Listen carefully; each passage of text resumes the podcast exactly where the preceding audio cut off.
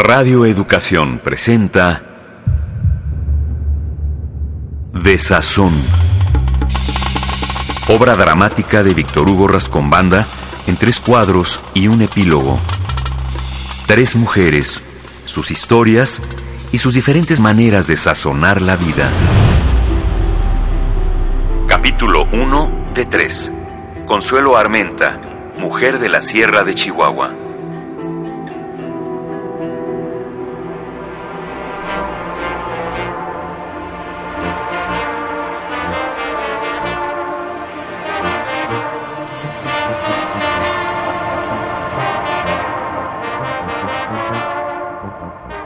Dispensen si lo que les cuento no es lo que querían oír.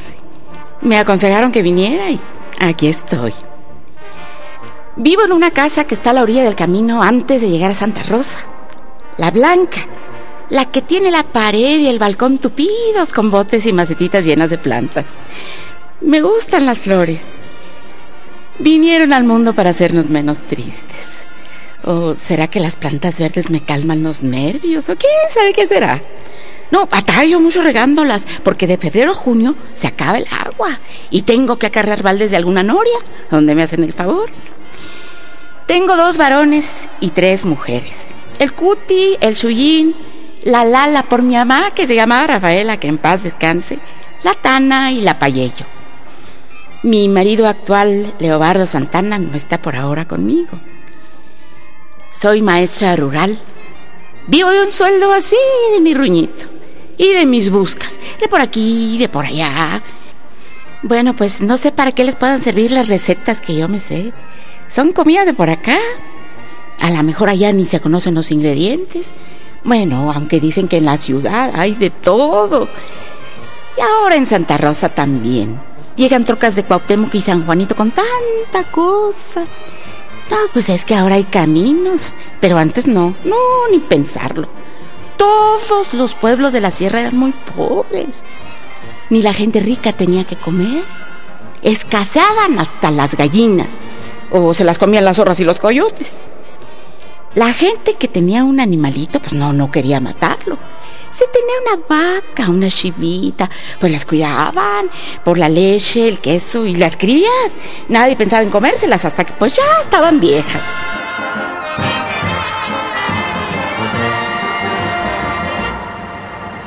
Chamacas en la casa a veces no teníamos que comer.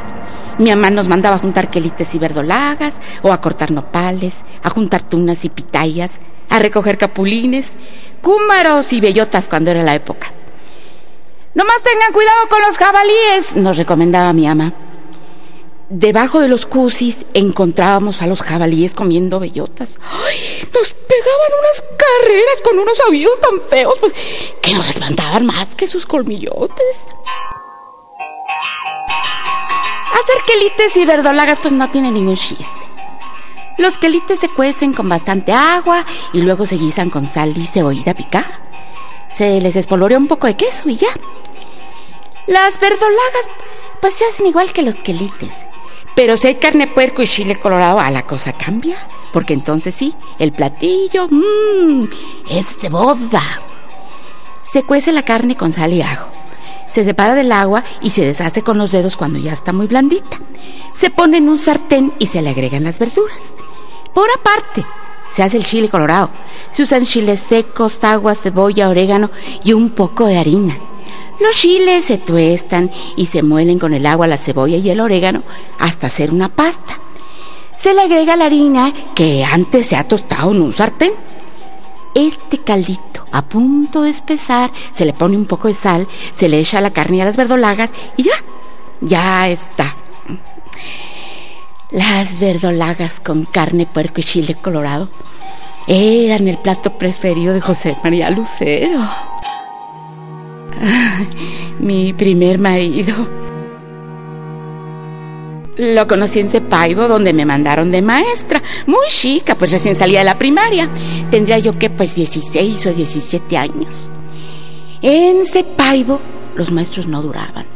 Los mataban o los echaban a balazos cuando querían cambiar las cosas. No, es que Cepaibo es un pueblo de gente mala. Toda la vida se la pasan matándose unas familias a otras por generaciones. El inspector pues decidió mandar una mujer a ver si duraba, pues aunque fuera el año escolar, ¿no? No, pues ninguna de por Santa Rosa aceptó el trabajo. Nosotros teníamos mucha necesidad. Mi papá ya había muerto y pues yo era la mayor. Pues ¿qué iba a hacer? El camino hacia Paibo, ay, estaba lleno de flores blancas, de zagualique. Es tierra caliente. La flor de zagualique crece solo en Semana Santa y dura muy poco. Si para mayo no las cortan, se convierten en dátiles.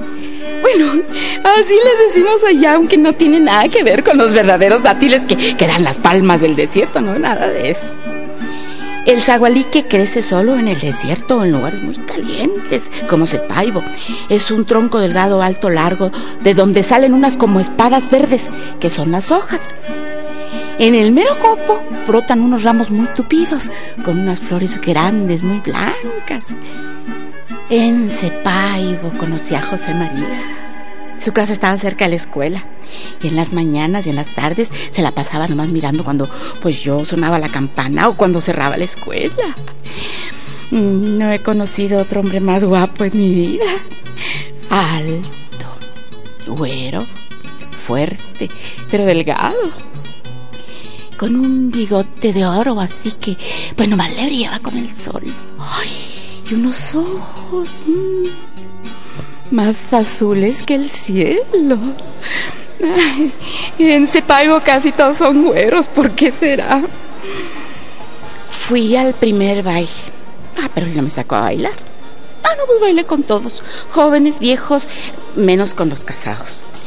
Pero él, pues él no se atrevió a sacarme a bailar. Yo pensaba que se sentirá bailar con un hombre así. ¿A qué olerá? Hasta que hubo una boda. No, pues ahí me decidí. No me importaron las críticas. Él miraba así desde la puerta. Hice como que pasaba cerca de él. Lo invité a bailar. Uy, se puso rojo. Me dijo que no. Yo sabía que era por pena. Ah, ¿cómo de que no? Le dije. Lo tomé de la mano y lo arrastré al salón. Se me quiso soltar, pero me veo tan decidida que pues ya no se resistió. Entendí por qué no me sacaba a bailar. Pues no sabía el pobrecito. No me daba un pasito para allá y otro para acá y me pisaba. O me trampaba las piernas. O, trataba de seguir el paso así como marchando. Lo salvó la tanda. La música de viento que habían traído desde Morris dejó de tocar, pues para que los músicos cenaran. Nos fuimos a platicar al oscurito. Volvió a oírse la música, la gente volvió al baile.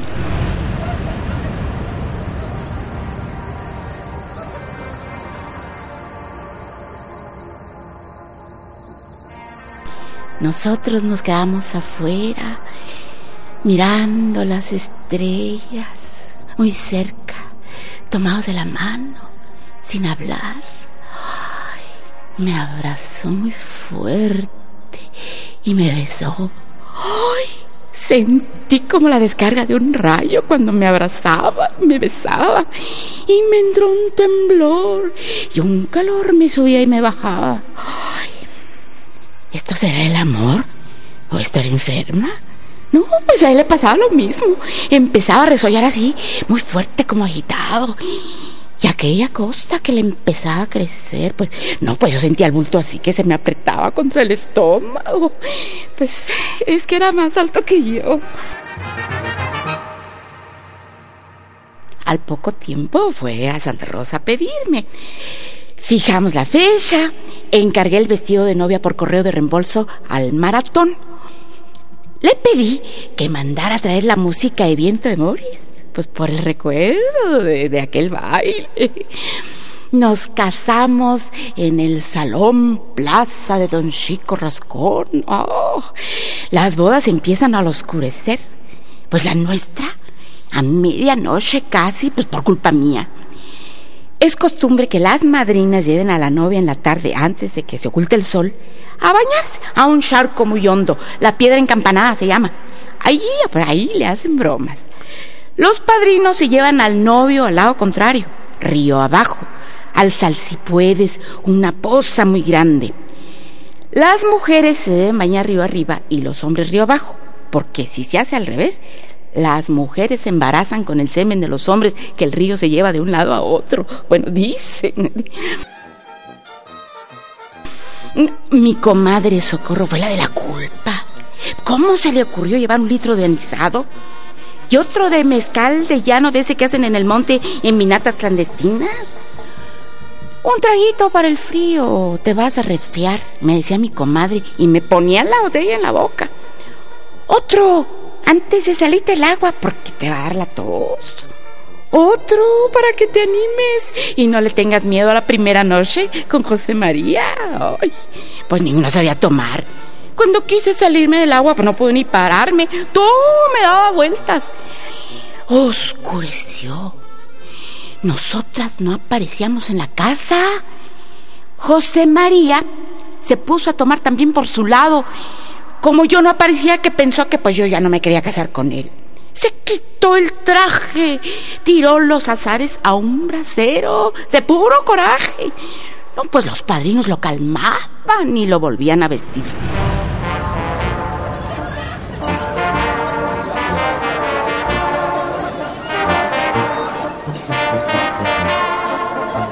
El baile mm, empezó sin nosotros. El presidente municipal que la hacía de juez por Ministerio de Ley se enojó y se fue a dormir. Los novios llegaron a medianoche con la borrachera a cuestas, pues nos casó el secretario. Estuvimos un ratito y pues nos fuimos a dormir. Esa noche, José María, pues ni me tocó. Nos quedamos dormidos sobre la cama, él con su traje y yo con mi vestido de novia. Pues no nos quitamos ni los zapatos. Nos quedamos a dormir hasta bien tarde, hasta el día siguiente, que nos fueron a buscar que para la tornaboda. Al tercer día, regresamos a Cepay. ¿No? Y ahí empezaron los problemas por su familia. No les he contado de su familia, ¿verdad? José María tenía tres hermanas, buenas muchachas, ¿para qué voy a decir que no? Pero muy arrabancadas.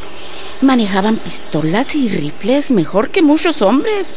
En el tiempo del herradero trabajaban al tú por tú con los vaqueros, pialaban reses, lazaban toros, traían las manadas por los montes, pues nomás arreando y silbando. Mi suegro, pues era buen hombre. Hasta donde se supo, nunca mató a nadie, aunque era peleonero y alebrestado como todos. Mi suegra, no, esa sí era una mata las callando. No, era mala la vieja. A mí me aguantaba nada más por José María, porque yo desde un principio le puse un hasta aquí. Si me sigue buscando, me voy de ese paibo y su hijo me va a seguir y usted no lo va a volver a ver nunca, le advertí. Mi suegro y ella ya no dormían juntos. Él dormía en el portal, en un catre de lona de esos que llaman de tijera. Tenía su pistola frente a él, en una funda colgada de un clavo, pues nomás a la mano, por si acaso. Una noche en la que él estaba bien súpito, mi suegra se levantó despacito, salió al portal, tomó la pistola de la funda se metió debajo de la cama del viejo y le zampó toda la carga. Lo arrastró hasta donde dormían sus hijas. Lo hincó frente a ellas, que azoradas desde su cama veían a su padre muerto, pues como pidiéndoles perdón. Aunque en Cepaibo cada tercer día hay un muerto, no, esta acción tan alevosa causó un reborujo cuando el Ministerio Público, que creo que en esa época era Epigmenio Rascón, le tomó la declaración, ella dijo que sí, que ciertamente lo había matado, pero que tenía un atenuante y que la ley la debía perdonar. Lo maté porque era un cochino. Se metía con mis hijas. Oí pasos, me levanté, salí al portal. No lo vi en su cama tomé la pistola porque algo me dijo que había peligro. Entré al cuarto de las muchachas y lo vi ahí parado junto a su cama, donde duermen las tres. Y antes de que fuera a cometer su atropello, le vacié la carga. Por eso tiene los tiros en la espalda. No, pues nadie le creyó. Se la llevaron a Ocampo. Allá, con un disimulo que pagó, le dieron el pueblo por cárcel. Un día, años antes de que cumpliera su condena, ganó para Nogales. No, en mucho tiempo no tuvimos razón de ella. La muerte de mi suegro sucedió en los días en que los guerrilleros pasaron por Cepaibo. Den aviso si los ven pasar, decía la radio de Cuauhtémoc. Yo andaba en el monte juntando flores de zagualique cuando los vi, seis o siete, muy jovencitos todos. Entre ellos una mujer.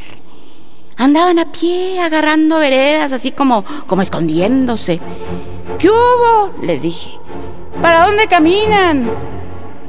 Nada más se me quedaron mirando y, y siguieron su camino. Antes no te mataron, dijo mi cuñada Rosa. Hay que dar aviso a la autoridad. No, le dije. ¿Para qué vamos a perjudicarlos? Pues si a nosotros no nos han hecho nada. No, pues es que son asaltantes de banco. No, le dije, no. Son guerrilleros.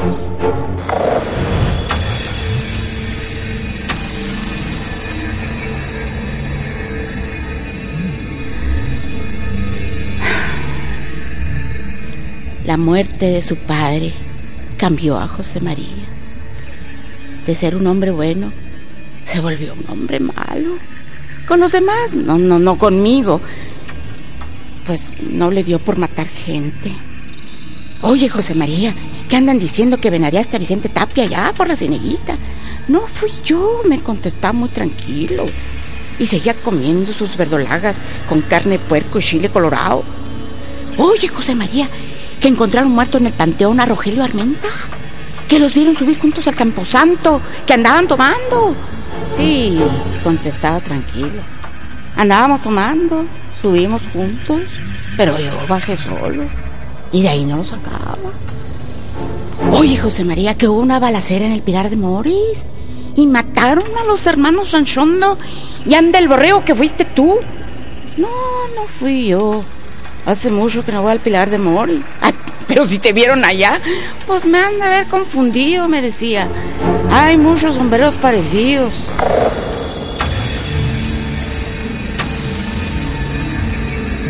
Empecé a preocuparme, no por mí, pues por mis hijos. Pero no tomé ninguna decisión hasta que se empezó a meter con el narco. Oye, José María, ¿qué andas haciendo tú por Areshuivo? ¿Qué no tienes miedo que la judicial se confunda con un narco? No, no tengo miedo. Oye, José María, ¿y ahora por qué usas tanto dólar y ya no usas pesos como antes? Ah, pues porque los dólares valen más que los pesos, me contestaba. Y me seguía haciendo el amor como si nada. Y José María, y esos forasteros que vienen a Cepaibo, y esa gente extraña que viene a la casa y que se secretea contigo, pues de qué tanto hablan que pues yo no pueda oír. Y esas bodegas cerradas con tres candados, a donde yo no puedo entrar porque pues tú cargas la llave. Y esas camionetas nuevecitas con placas americanas. Y esas pesadillas que te dan en la noche, que tengo que despertarte de tanto que te angustian. Jamás me dio una respuesta que me dejara tranquilo. José María mm, tenía más agujeros que un cerco viejo. Hasta que un día vinieron los soldados esculcaron toda la casa, rompieron cuanta cosa, abrieron las bodegas, se llevaron todo, hicieron cera y pabilo. Mis hijos y yo nos salvamos de puritito milagro. Nos avisaron a tiempo. ¡Ahí vienen los soldados! ¡Bajando por las vueltas largas! Nos gritaron, aunque yo no la debía ni la temía. Corrí a esconderme en una noria que está en la huerta y allí estuvimos. Yo metida con el agua hasta el pecho, con la chiquita en brazos, pues para que no se me fuera a ahogar. Con los cuatro chamacos sacando la cabeza por encima del agua, como, pues como pollitos remojados. Ahí estuvimos todo el día hasta bien entrada la noche.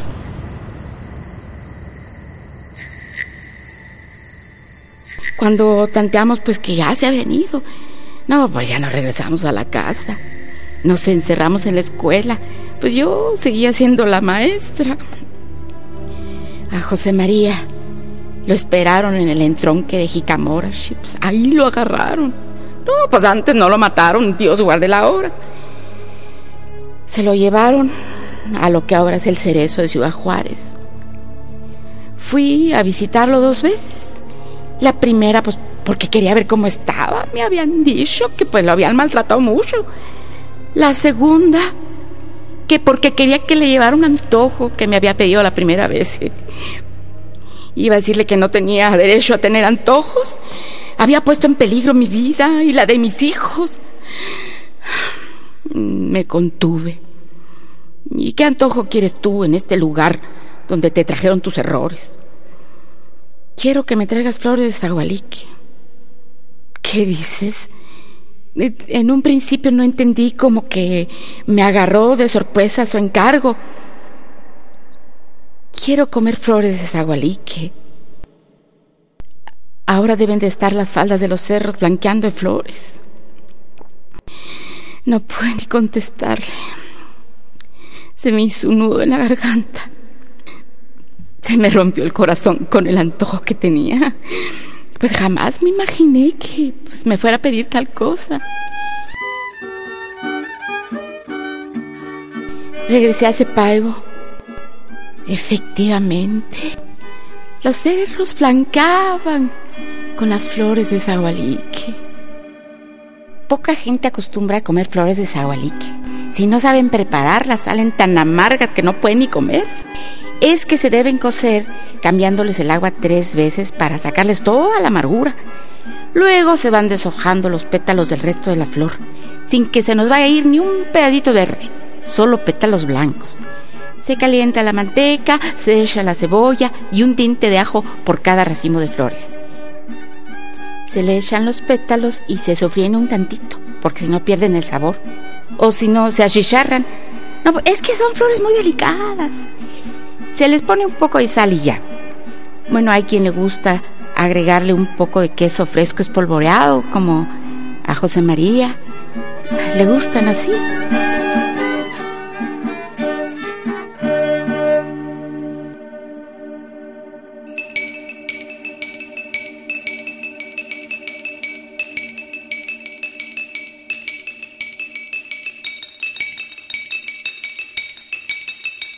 Regresé al penal por segunda vez, pues nomás a llevarle sus flores de zagualique en frascos de envasar sobre hielo, para que no se fueran a echar a perder. ¿Ustedes creen que me dejaron pasarlas? Hablé con los custodios, con los comandantes, con el director de la cárcel. Bueno, hasta dinero ofrecí. Pedí, rogué, supliqué y nada. No, pues decidí meterlas de contrabando. Me fui a una lonchería que está junto al penal, hablé con las cocineras, les pedí que me hicieran unos burritos de flor de zagualique. Puse todo en una canasta con unos lonches a un lado, pues nomás para disimular. Me revisaron todo, desenrollaron los burritos. ¿Qué cosa es esto? dijo la celadora cuando vio el relleno. Ah, es un antojo de mi marido, son burritos de cebolla. Lo solió y sí, por fortuna olían a cebolla me pasó a otro cuarto. Había varias mujeres encueradas. Las estaban esculcando. Les revisaban todo. La boca, las orejas, el ombligo, la vagina, la cola, todo. Y de todas partes aparecían como por milagro sobrecitos de plástico con polvo blanco. Las heladoras, como si fueran magos, descubrían el polvo, las pastillas o la hierba. A mí no me encontraron nada, ni en mi cuerpo ni en la canasta. Se enojaron, me mandaron a la chingada. Mis burritos quedaron en un bote de basura y mi humillación me la guardé en la garganta.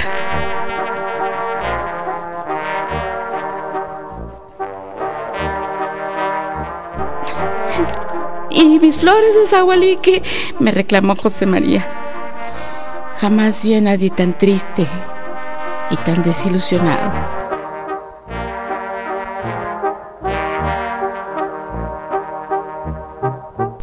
Ese fue el último día que vi a José María. Ese fue el último día que él me vio. Me fui a ese paivo con mis hijos, hablé con el inspector, eh, me consiguió mi cambio a Santa Rosa, que es donde trabajo actualmente. A José María le dieron 20 años. Le escribí diciéndole que no quería volverlo a ver, que me había salido de ese paivo en primera para que mis hijas no heredaran los instintos de su abuela. Él sabía de qué estaba hablando. Le dije también que no quería volverlo a ver, no por mí, por mis hijos. ¿Qué ejemplo les puede dar un hombre metido en la hierba y en el negocio de polvo blanco? ¿Cuántos chamacos no se habrán envenenado con ese vicio? No me contestó. Se fugó de la cárcel. No volvió a Cepaibo, menos a Santa Rosa.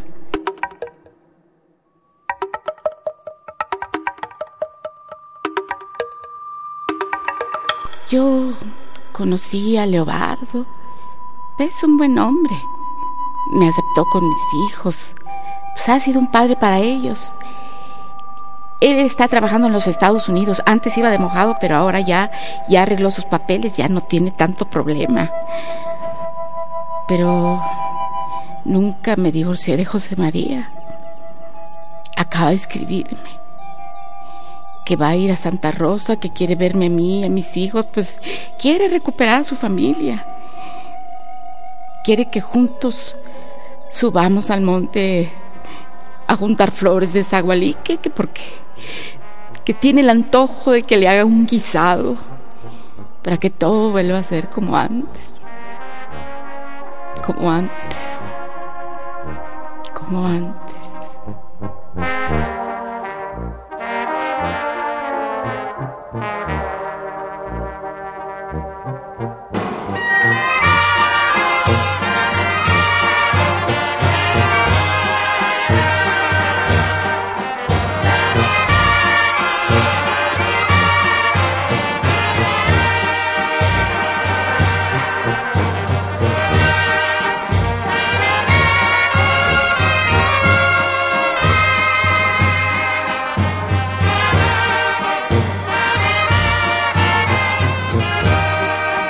Sazón, de Víctor Hugo Rascón Banda.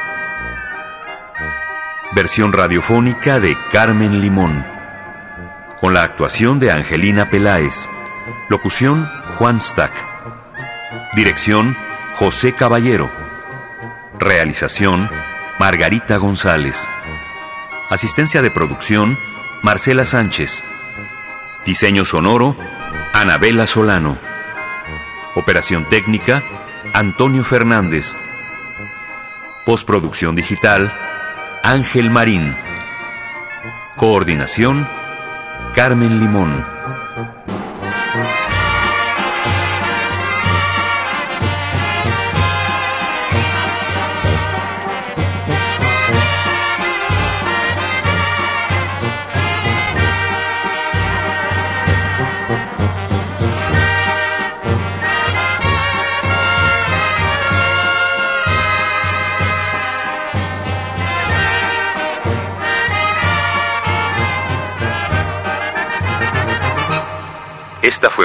Producción de Radio Educación.